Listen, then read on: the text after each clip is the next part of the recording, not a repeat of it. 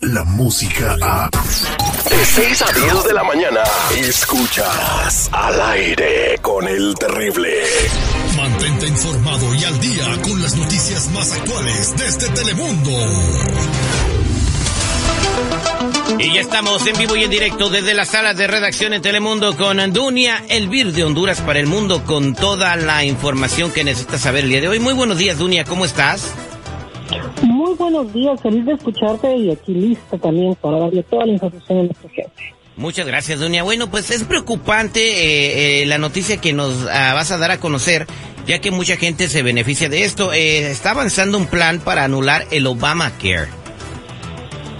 Así es, y como tú dices, serían millones de hispanos los que se verían, por decirlo así, afectados si se aprueba un nuevo plan que reemplazaría a lo que tenemos ahorita conocido como el Obama, que son 14 millones en total y se cree que aumentaría a 24 millones de personas para el año 2026.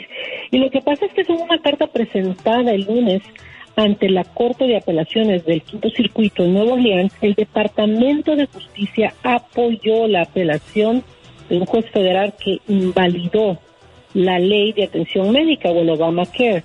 Ahora falta someterlo a votación en la Cámara de Representantes y si esto, por decir así, el Senado logra el apoyo de ambos partidos, entonces pasa definitivamente a la, anulación total del Obamacare. Pero por su parte el Partido Demócrata dice que ellos van a presentar un proyecto de ley que garantice servicios de salud para personas de clase media. La verdad que esto ha sido desde que, tú sabes, desde que comenzó la campaña del presidente Trump, fue una de, las promesas de campaña que iba a anular el Obamacare.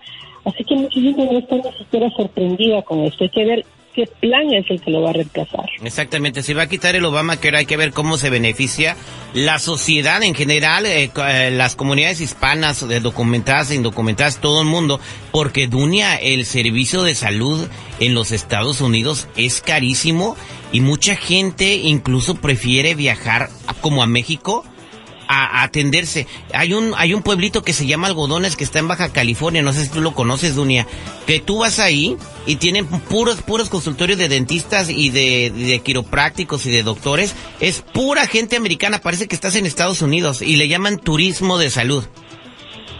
Imagínate, y así de igual manera en Tijuana también hay muchos centros donde la gente va porque como dices que es más económico, aquí es increíble, aún con el Obamacare es bastante caro el, el, servicio médico, es inaudito pensar que en un país tan, tan rico, ¿no?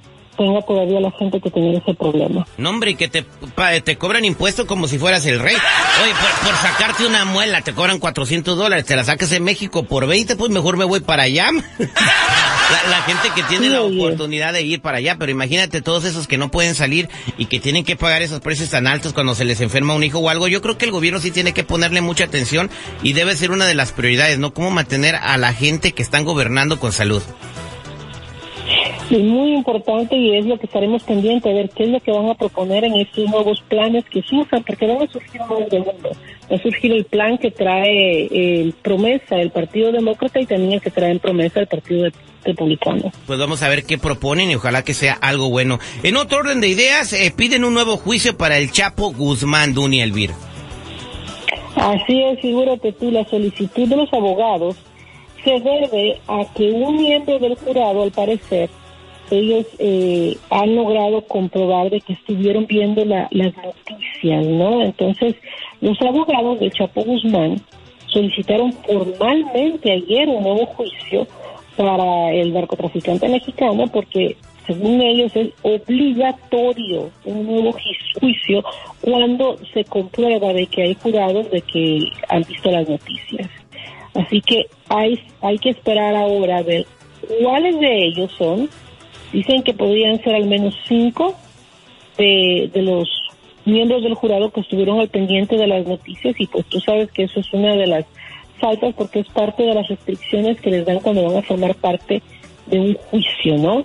Así que hay que ver qué es lo que sucede con todo esto y si les otorgan esa solicitud. Exactamente, porque, porque como te digo, pudiera cambiar el criterio de lo que vas a al final decidir eh, con, con, el jurado, ¿no? Dicen que una de las cosas que vieron fue cuando salió la nota eh, donde decían que el Chapo andaba violando niñas, ¿no? Y que eso pues eh, afectó mucho la decisión del jurado. Sí, es que generalmente ellos tienen que mantenerse al margen de todo lo que está en las noticias y basarse solamente en la evidencia que presentan ambas partes.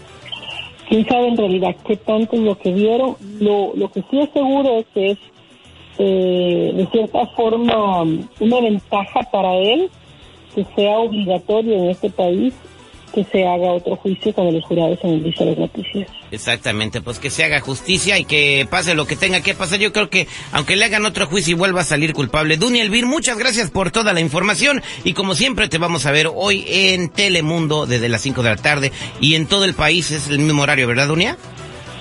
Sí, es el mismo horario en toda la nación, así que les, pedimos que estén pendientes de los noticieros de Telemundo. Desde las 12, 5, 5 y media y 6 en el Noticiero Nacional. Muchas gracias, ella es Dunia Elvir. Descarga la música a. Escuchas al aire con el terrible. De 6 a 10 de la mañana.